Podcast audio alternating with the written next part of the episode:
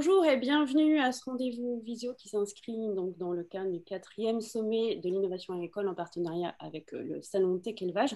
L'environnement est le fil conducteur de la rentrée, c'est aussi le fil conducteur des quatre euh, conférences visio programmées depuis le 14 septembre et donc jusqu'au 5 octobre. Les deux premières conférences ont permis d'aborder les logiques de démarche carbone en agriculture et puis la durabilité des géomembranes en élastomère, EPDM. Alors aujourd'hui, focus sur les réserves d'eau, sur les réserves d'irrigation, particulièrement sur la réglementation qui les encadre, les enjeux aussi de tels projets de stockage. Et puis nous aborderons un angle peut-être plus inhabituel lorsqu'on parle d'irrigation. Dans quelle mesure ces étangs peuvent-ils contribuer au développement ou au maintien de la biodiversité du, milieu? Voilà, le sujet, est, est, posé. Donc pour en parler avec nous, donc, trois invités. Catherine Kaplinck, bonjour. Bonjour. Donc, vous êtes euh, agricultrice euh, en Sarthe et secrétaire générale à la Chambre d'agriculture des Pays de la Loire. Euh, Nicolas bonjour. Bonjour. Donc, vous êtes conseiller spécialiste de l'eau et de l'irrigation à la Chambre d'agriculture Pays de la Loire. Et puis, troisième invité avec nous, Ambroise Béco, bonjour. Bonjour. Donc, vous êtes conseiller en agriculture et biodiversité. Donc, c'est avec vous qu'on traitera cet angle original de la biodiversité en lien avec les réserves, d'eau. Alors, entrons euh, tout de suite dans le vif euh, du sujet avec vous, euh, Catherine Kaplinck. Pourquoi, selon vous, la création de réserves d'eau est un levier important pour l'évolution de l'agriculture et la compétitivité, certainement, de l'agriculture nigérienne tout d'abord, au regard du changement climatique, euh, l'accès à l'eau est indispensable pour euh, l'ensemble de nos exploitations agricoles. Tout d'abord pour le maintien d'élevage hein, à travers euh, l'autonomie fourragère. Ensuite, pour la mise en place de contrats sur des cultures spéciales, en particulier des cultures maraîchères hein, pour toutes les agricultures, y compris l'agriculture biologique. Aussi pour les questions assurantielles, on l'a bien vécu ce printemps avec tous les aléas climatiques liés au gel hein, pour nos arboriculteurs et la viticulture. Et puis enfin, un sujet très très important qui est celui de la transmission des exploitations agricoles. Aujourd'hui, dans notre région, nous avons 30 à 38% des exploitations qui sont en cours de transmission et un certain nombre de cédants se posent la question euh, d'aider euh, les jeunes par la mise en place de projets d'irrigation. Par ailleurs, euh, il y a aussi, tout cela s'inscrit bien euh, dans une vision globale de l'accès à l'eau que nous avons euh, définie à travers nos stratégies eau qui a été adoptée par la Chambre des Pays de la Loire en janvier, en janvier 2020. Il s'agit pour nous de développer une agriculture moins dépendante à l'eau et travailler sur l'efficience de la ressource. Donc, à la fois à travers les questions agronomiques, capacité des sols à retenir l'eau, des nouvelles variétés, les rotations, et puis développer des conseils globaux euh, sur l'efficience de l'eau euh, auprès de nos, agriculteurs. Après, euh, il y a aussi un sujet qui est important, c'est d'assurer une meilleure gestion des prélèvements et accompagner la mise en conformité dans un cadre réglementaire en évolution.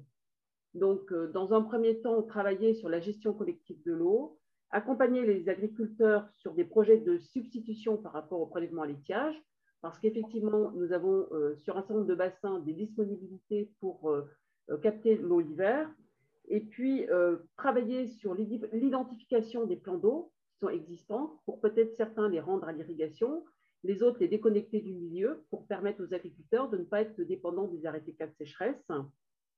Et puis enfin, la question qui est notre sujet d'aujourd'hui, c'est de mobiliser de nouvelles ressources en partenariat avec les acteurs du territoire. Donc, par exemple, euh, travailler sur euh, euh, la mise en,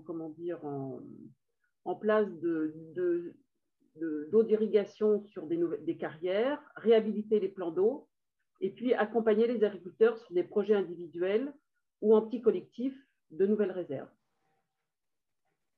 Bien, merci Catherine Kaplinck d'avoir posé déjà ces, choses et de resituer dans, dans le cadre d'une ambition régionale.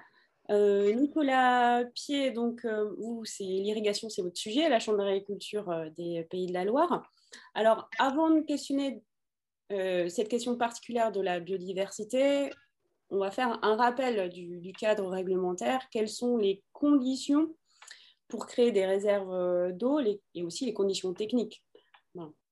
Alors, un prélèvement d'irrigation, ce qu'il faut comprendre, c'est que déjà, de base, il est soumis deux grandes réglementations, deux points importants. Il faut qu'ils soient déclarés et autorisés par l'administration et la DDT de chaque département. Et aussi, il faut que les volumes prélevés soient déclarés auprès de l'agence de l'eau. Euh, une des difficultés pour euh, mobiliser de l'eau, euh, pour irriguer, notamment pour la création d'une réserve, il faut savoir déjà avant tout déterminer les besoins de chaque exploitation. Ces besoins, ils vont être faits, ils vont être vus en fonction des assolements et notamment des, des, cultures à irriguer. En fonction du type de terre, on va déterminer la quantité d'eau que chaque hectare a besoin et on va comme ça pouvoir déterminer le volume d'une réserve euh, qui sera nécessaire pour l'irrigation. Et après, il va falloir réussir à identifier euh, la ressource en eau qui sera mobilisable. Donc, euh, on a trois moyens importants pour remplir une réserve. Donc, ça peut être soit du pompage en cours d'eau ou en dérivation, soit un pompage dans un forage, soit du ruissellement. Et chaque projet donc, aura, besoin d'identifier la ressource à l'origine du remplissage. Donc, le choix de cette ressource va dépendre de trois points, de l'accessibilité technique, du coût et aussi l'accessibilité réglementaire. Alors, une des difficultés majeures, ça va être justement cette accessibilité réglementaire aujourd'hui qui va euh, poser euh, le plus de difficultés euh, pour réussir à faire un projet. Donc, il y a quatre textes réglementaires qui vont délimiter le cadre de la création d'une nouvelle réserve ou de la mise en conformité d'une réserve. Donc, dans un premier temps, on a la loi sur l'eau, qui est en quelque sorte la déclinaison française de la directive cadre sur l'eau, qui va réglementer donc, tous les prélèvements, la création de nouveaux prélèvements, mais aussi, c'est ce à l'origine de, des autorisations de prélèvement. Donc, ça, va. Donc, euh, ah, je reprends. Excusez-moi, petit Donc, la loi sur l'eau, donc, elle va euh, réglementer la création des prélèvements, mais aussi euh, de l'ensemble des prélèvements déjà existants sur lesquels il va y avoir donc des autorisations de prélèvement.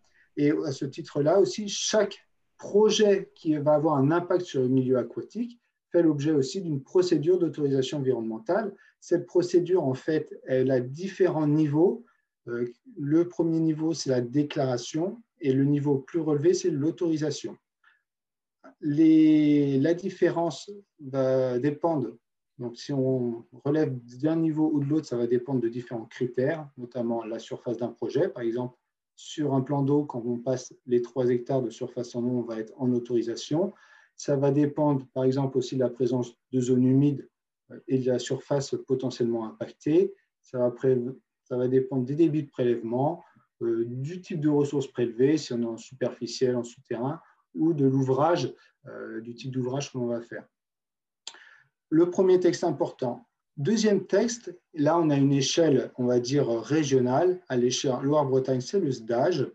Euh, il y a des zonages qui sont, euh, qui sont, qui sont définis dans le SDAGE, qui vont être mis selon les disponibilités observées sur le territoire, avec des prescriptions spécifiques, c'est-à-dire, donc on peut avoir notamment bah, des débits euh, qui sont différents de prélèvements en fonction des secteurs sur lesquels il y a différents critères qui sont mis. Et aussi, le SDAGE nous demande d'avoir un intérêt économique pour la création d'une nouvelle réserve. Après, sur des niveaux plus locaux, on a chaque SAGE qui peuvent avoir des études spécifiques, notamment de volume prélevable, qui vont, pouvoir, euh, qui vont avoir un impact sur la faisabilité d'un projet, ou avec des dispositions spécifiques, par exemple sur certains SAGE, euh, donc, on a impossibilité de détruire des zones humides. C'est un exemple qu'on peut avoir. Donc, le SAGE, c'est le schéma d'aménagement et de gestion de l'eau qui se fait vraiment à l'échelle d'un bassin versant. Par exemple, dans les Pays de Loire, on a le SAGE Authion, le SAGE Sartaval, enfin voilà. C'est des masses d'eau quand même assez grandes sur lesquelles on a après des sous-ensembles.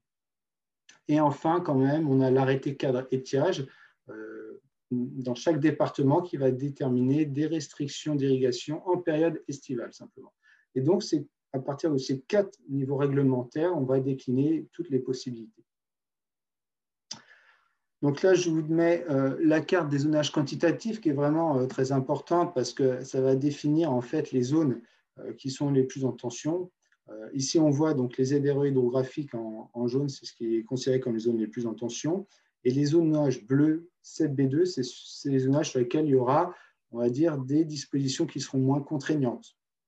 Et les zonages 7B3, c'est les zones intermédiaires sur lesquelles, au même titre que les ZRE, on n'a plus le droit de faire des nouveaux prélèvements à l'étiage, on peut seulement faire des prélèvements hivernaux, les nouveaux. Hein. Les nouveaux prélèvements sont seulement hivernaux. Donc ces zones-là sont euh, particulièrement indiquées pour créer des réserves, euh, car il faut euh, donc stocker l'eau l'hiver pour la réutiliser l'été. Alors, en termes de typologie de réserve, on a différentes, on rencontre différentes choses. On a des réserves plutôt qui sont dites tampons, qui sont connectées au milieu et qui vont servir, euh, qui vont être là pour des raisons techniques. Donc, on va faire un pompage, soit en forage, soit en, cours d'eau, et on va remplir une réserve. Et après, l'eau, elle est reprise dans cette réserve. C'est souvent qu'on a un problème de débit, notamment dans des forages. C'est des, des, réserves qu'on rencontre et qui sont euh, soumises aux arrêtés sécheresse parce qu'elles sont directement liées au milieu en période estivale. Par contre, on a aussi après les réserves, les retenues collinaires, alimentés par du ruissellement, du drainage, ou les retenues qui sont euh, vraiment déconnectées en période estivale et bien étanches avec de l'argile, elles, ne vont pas être concernées par les restrictions estivales parce que ce sera un prélèvement hivernal qui sera fait, qui servira donc à remplir ces réserves. Et donc, c'est ce qu'aujourd'hui l'administration veut favoriser pour faire en sorte d'avoir un impact moindre sur les débits d'étiage des cours d'eau et qui aura un, et qui aussi donc permet, on va dire, une meilleure résilience euh, justement par rapport au réchauffement climatique, parce qu'on va réussir à prélever de l'eau à un moment où elle est plus abondante et pour pouvoir réutiliser l'été. Donc comme ça, en fait, ça, favorise vraiment euh, cet aspect-là. Et en plus, ces réserves ne sont pas concernées par les restrictions, car on estime que le prélèvement, il est hivernal. D'un autre point de vue technique, il y a des choses qui sont très importantes pour la réalisation d'une réserve. Ça va être de vérifier la qualité du sol. Euh, si on est dans un sol sableux, ça sera très compliqué de faire, par exemple, une réserve déconnectée à base d'argile. Il va falloir aussi, dans le choix de la localisation d'une réserve, si on veut la remplir en, ruissellement, donc calculer, voir quelle surface de bassin versant on va collecter qui va pouvoir remplir la réserve. Et donc, en fait, ces réserves collinaires, notamment, ne sont pas toujours simples à, pouvoir installer. Parce que s'il n'y a pas de bassin versant et pas d'écoulement, ce sera impossible à, remplir. Et enfin, ça peut être, euh, le choix de la localisation peut se faire par la présence d'un cours d'eau à proximité ou d'un forage qui va permettre un remplissage si du ruissellement ne peut pas euh, être collecté. Voilà. Donc ça, c'est on va dire, c'est une solution euh, possible, le remplissage par forage au cours d'eau, mais qui ne sera pas forcément à privilégier, car on a des coûts électriques de pompage derrière. Et enfin, euh, un autre aspect euh, qui sera important, c'est le dimensionnement du système de pompage et du réseau derrière. Si on a un parcellaire notamment qui est très éclaté, eh bien, on se rend compte qu'économiquement, ça peut être des fois compliqué d'amortir un équipement d'irrigation. Au contraire, si on a un parcellaire très regroupé avec une ressource centrale, ce sera plus simple euh, de faire un réseau d'irrigation qui sera économiquement intéressant. Donc, euh, au-delà des aspects réglementaires, il y a aussi des aspects techniques euh, qui vont permettre de déterminer la rentabilité économique d'un projet et qui va faire qu'un projet puisse aboutir. Merci Nicolas Pied. Voilà, donc si vous avez euh, euh, des, besoins au niveau des agriculteurs, la Chambre d'agriculture, bien sûr, euh, des Pays de Loire peut accompagner les projets. Il ne faut pas hésiter à me contacter s'il y a des besoins.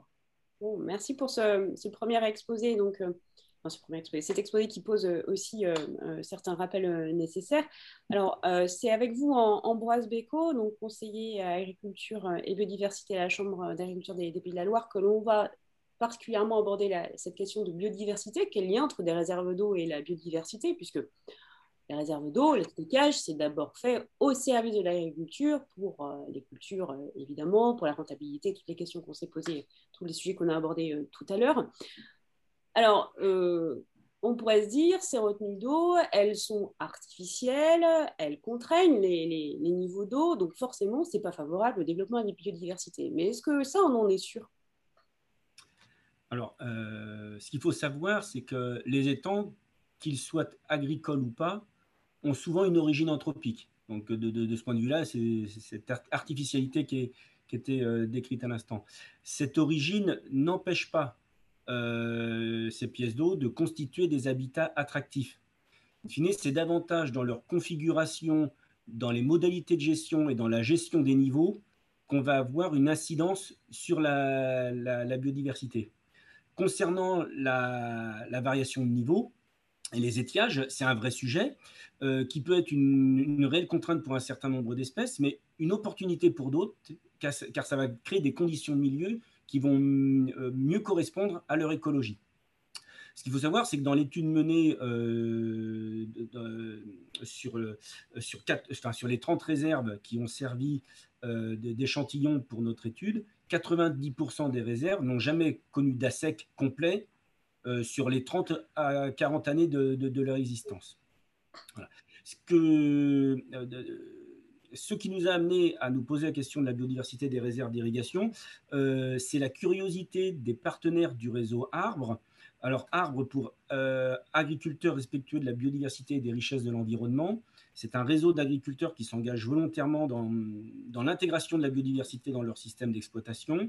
Et ça, c'est quelque chose euh, qui est, un réseau qui est accompagné par la Chambre d'agriculture en, Maine-et-Loire, euh, le CPIE Loire-Anjou, la Fédération des chasseurs, l'École supérieure d'agriculture et avec un soutien depuis maintenant un peu plus de dix ans par le département de Maine-et-Loire. Euh, ce qu'il faut savoir aussi, je dois euh, préciser que nous avons euh, été accompagnés d'une stagiaire, Ouna, qui a, réalisé un travail conséquent entre 2019 et 2020 sur, sur ce travail d'étude. Donc les, les, partenaires se sont penchés sur ce sujet parce que la biodiversité des réserves d'irrigation les interpellait, dans le sens où à la fois un plan d'eau, c'est un habitat potentiel, et à la fois quand on est une réserve d'irrigation, euh, bah, ce potentiel est, régulièrement décrié. In fine, quand on, a, prospecté un petit peu plus le sujet, on s'est rendu compte qu'il y avait très peu de références bibliographiques existantes, euh, tout simplement parce qu'en fait, le monde naturaliste s'est très peu penché sur le sujet. Donc en fait, aujourd'hui, l'idée qu'une réserve d'irrigation ne soit pas support de biodiversité, c'est davantage un a priori euh, qui peut être fondé dans certains cas, mais qui ne l'est pas systématiquement. Euh, dans notre cas, on s'est donc penché sur une trentaine de réserves d'irrigation, euh, principalement dans, le réseau arbre, et sur quelques réserves d'irrigation du, groupement Pomme Évasion, qui est un groupement d'arboriculteurs. Et les, les, agriculteurs ont donc mis leurs réserves à contribution pour qu'on puisse en faire une description morphologique et puis des relevés biologiques sur des groupes euh, considérés comme euh, révélateurs ou, indicateurs de, qualité de milieu. C'est notamment le cas des végétations aquatiques, enfin, ou des végétations plus, au, sens plus large, des végétations qui environnent ces, pièces d'eau. Donc, on retrouve dedans des végétations aquatiques, mais pas uniquement, on va le voir tout à l'heure. Et puis de groupes comme les libellules, euh, donc tout ce qui tourne autour des, des odonates. Euh, l'étude de ces 30 réserves nous a permis d'établir des fiches de recommandation d'amélioration ou de gestion individuelle pour chaque, pour chaque réserve.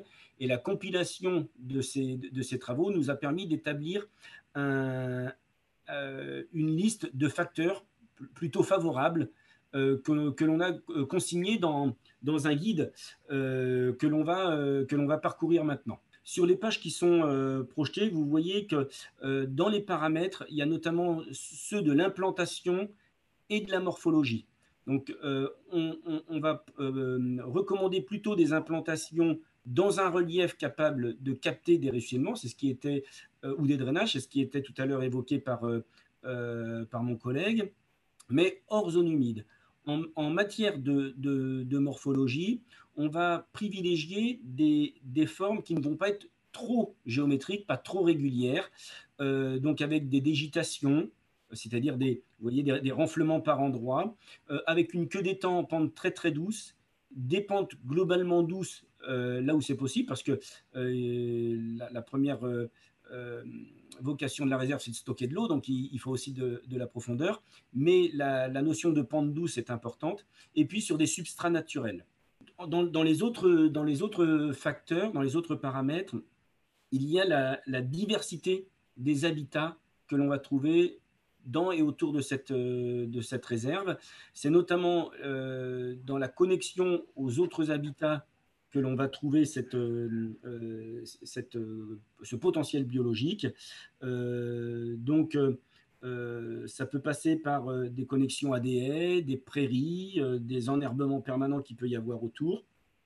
Ça va concerner également les, les, végétations que l'on peut trouver sur, sur les digues, sur les herbiers qu'on va trouver sur la, sur la réserve. Il faut savoir également que le, le, le trop-plein avec le, enfin, le déversoir dans, et le fossé d'exutoire de, de, la réserve peut être un, un, habitat très intéressant, etc., etc. Donc en fait, vous voyez, la, l'implantation de, cette réserve euh, dans un environnement avec des habitats diversifiés va être une, source d'attractivité pour la, réserve. Alors j'évoquais la, diversité des, habitats, c'est également la diversité des végétations qu'on va trouver autour et dans la réserve, puisqu'autour euh, d'une réserve et dans une réserve, on peut aller de milieux très secs, quand on est sur les pentes d'une digue par exemple, euh, jusqu'à des milieux euh, aquatiques, où là, euh, eh bien, les critères de sélection vont se faire sur le degré d'humidité, d'hydromorphie. Donc on va aller de végétation qui sont adaptées à des milieux très secs jusqu'à des, végétations aquatiques, avec tout un gradient de végétation qui va s'étager, pardon, selon le gradient d'humidité que l'on va avoir sur les bords de la, enfin, sur les berges de la réserve. Et ça, euh, euh, c'est pour ça que tout à l'heure, j'évoquais la notion de, de, pente douce qui va être un vrai critère d'étagement de, de, la végétation. Et puis ensuite, il peut y avoir euh, quelques, quelques aménagements un petit peu plus, un peu plus connexes. Ça peut être parfois des, des îlots ou des, ou, des radeaux. et puis des, des, aménagements de, de, milieux aquatiques connexes à, à, la réserve d'irrigation, comme par exemple des, des, petites marques qu'on peut ajouter dans l'environnement de, de, la réserve. Voilà, ce sont tous les paramètres que l'on a euh, identifiés comme étant des, des facteurs de, euh, de, biodiversité pour ces réserves. La dernière chose qui va être euh, très important à, considérer, et c'est ce que l'on voit sur les pages 10 et notamment 11, enfin et plus particulièrement page 11, c'est la notion d'entretien de la végétation, parce que le potentiel euh, d'attractivité d'un habitat est également très dépendant des modalités d'entretien de, des végétations qu'on a sur le, euh, dans et autour de la réserve. Bien, merci. Ambroise, qui partage l'expérience du réseau Arbre, entre autres. Euh, Nicolas Pied, je reviens vers vous. donc là, vous avez démarré avec nous en parlant de la réglementation. On a vu les aspects technique du lien avec la biodiversité euh, avec euh, Ambroise Beco. Alors, je reviens vers vous avec cette question. Est-ce que la réglementation, elle, incite justement euh, à, une contribution sur la biodiversité? Est-ce que ça fait partie de ces aspects? Alors, à la base, la réglementation a principalement été faite sur des aspects sécuritaires et quantitatifs mais euh, de plus en plus, euh, elle prend en compte euh, ces éléments de biodiversité et bah, ça en découle naturellement. par exemple, la protection des zones humides, typiquement, a été, je pense, avant tout faite pour des questions quantitatives, mais, mais la préservation des milieux humides fait en sorte que, bah, in fine, on va préserver la biodiversité qui est liée à ces milieux. De même, même titre, au niveau des sages notamment, il y a de plus en plus de textes qui vont sur la protection des têtes de bassin versant. Euh, donc, on a des, chevelus en général, euh, des, chevelus de, petits, petits cours d'eau, de, petits écoulements assez particuliers. Et donc, c'est des milieux aussi assez propices à, une biodiversité un peu plus riche. Et donc, bah, in fine, c'est sûr que bah, aujourd'hui, la loi prend de plus en plus en compte cette question de la biodiversité et, quoi qu'il arrive, bah, va, la protéger. Euh, de plus, euh, l'ensemble des projets aujourd'hui, euh, pour qu'ils puissent aboutir, ben, on vérifie s'ils ne sont pas dans des zones particulières de type les SNIEF, des zones naturelles d'intérêt écologique, floristique et faunistique. en quelque sorte, on est là pour vérifier s'il n'y a pas un impact négatif sur la biodiversité dans le cadre de ces zonages. Au même titre, s'il y a une zone Natura 2000, eh bien, il va y avoir des prescriptions spécifiques pour protéger en fait, bah, les espèces et faire en sorte que les travaux n'impactent pas trop les espèces en question. Donc, on se rend compte quand même que, bah, en effet, la réglementation bah, prend en compte l'environnement dans laquelle forcément il y a la biodiversité qui est, qui est, présente. Bien, alors Ambroise Béco, euh, je reviens euh, euh, vers vous. Donc, on, a vu qu'il y a une sensibilité pour ces, pour ces questions-là. Vous avez expliqué, en fait, les différents paramètres qu'on peut prendre en compte et puis les évidences même qu'il pouvait y avoir, finalement. Mais alors, le cœur du sujet, c'est quel intérêt pour les agriculteurs de se poser cette question-là Puisque, on le redit, ce n'est pas, pas la, la, première finalité des réserves d'eau. Alors, est-ce qu'ils ont un intérêt quand même à pousser un peu plus loin leur, leur projet et avoir une considération environnementale pour, pour le milieu dans lequel s'implante cette réserve Alors, je, pense que euh, votre, votre question pourrait se poser pour euh, l'ensemble des habitats qu'on peut trouver sur une exploitation agricole. Je vais prendre euh, un ou deux exemples. On parle usuellement de la multifonctionnalité de l'arbre. on dit qu'un arbre, enfin que l'arbre ou la haie, il peut avoir euh, un rôle brise-vent, euh, de frein aux dérives, euh, ça va être un gîte auxiliaire et à pollinisateur, un frein à l'érosion, un élément de cadre de vie. De même, les bandes enherbées, au-delà de leur aspect réglementaire pour certaines, on va leur aujourd'hui leur conférer de plus en plus de vocations biologiques parce qu'elles elles, vont être attractives pour des pollinisateurs et des auxiliaires, elles vont participer au, au frein à l'érosion, etc., etc. Bien, les, pièces d'eau, euh, quelles qu'elles soient, ici en l'occurrence des réserves d'irrigation, peuvent aussi intégrer cette multifonctionnalité à partir du moment où elles font l'objet de ce que j'appellerais une forme d'éco-conception, c'est-à-dire qu'on intègre euh, dans leur conception et dans leur gestion euh, ces paramètres environnementaux. et en fait, ici, on est tout simplement dans, les principes de, l'agroécologie qui visent à, à, valoriser l'ensemble des, espaces interstitiels de l'exploitation agricole. Alors les espaces interstitiels, pour moi, ce sont tous les espaces qui ne sont pas productifs de denrées agricoles, c'est-à-dire les espaces non cultivés, mais qui font bien partie intégrante de l'exploitation agricole, qui font partie de ce qu'on appelle un agro-écosystème, c'est-à-dire tout l'environnement des parcelles. Et euh, le principe de l'agroécologie, pour moi, c'est de tirer le, parti, tirer parti au maximum de, des services rendus qu'on peut avoir dans, tous ces habitats. Et les réserves d'irrigation font tout simplement partie. Je terminerai en disant une chose, c'est que on, dit souvent que euh, l'eau c'est la vie, et il se trouve qu'en fait, euh, il faut entendre euh, ici que les milieux aquatiques, en l'occurrence notamment les milieux aquatiques dormants, comme les mares ou les, étangs, sont des supports de ponte et de reproduction essentiels pour toute une partie de, de, la faune et notamment notamment de l'entomofaune, hein, pas uniquement des grands vertébrés. Euh, non, il faut que je reprenne, pardon. Il faut entendre que euh, les milieux aquatiques dormants sont des supports de ponte et de reproduction importants et des lieux d'abreuvement également importants. Et ces lieux d'abreuvement ne le sont pas uniquement pour les grands vertébrés que l'on peut connaître. Hein, euh, quand on parle de mares ou de plans d'eau, euh, on voit tout de suite les, sangliers s'y abreuver.